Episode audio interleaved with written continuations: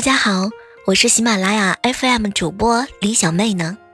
这是第四个告白故事，其实是前几年的事情了。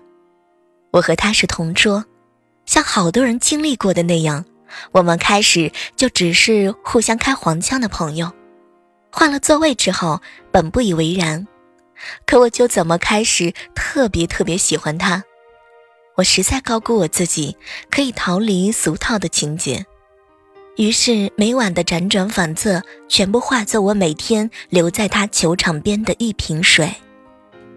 他收到的时候好像很开心。我那时有个习惯，晚自习课间独自去操场走一圈，时间会刚好。操场有很多抓紧时间出来玩的同学。喧嚣中，我总听到他和他要好的朋友在我身后的那节跑道上的笑闹声。后来，每天晚上在操场，我们之间的距离缩短了。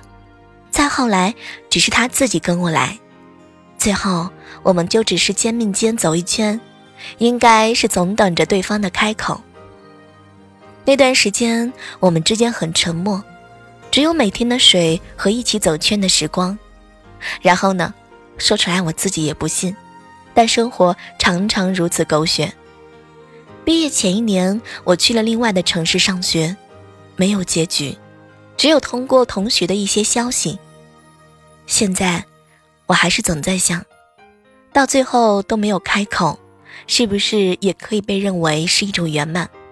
我们一起守护了操场上沉默的月光。但说出这件事情的时候。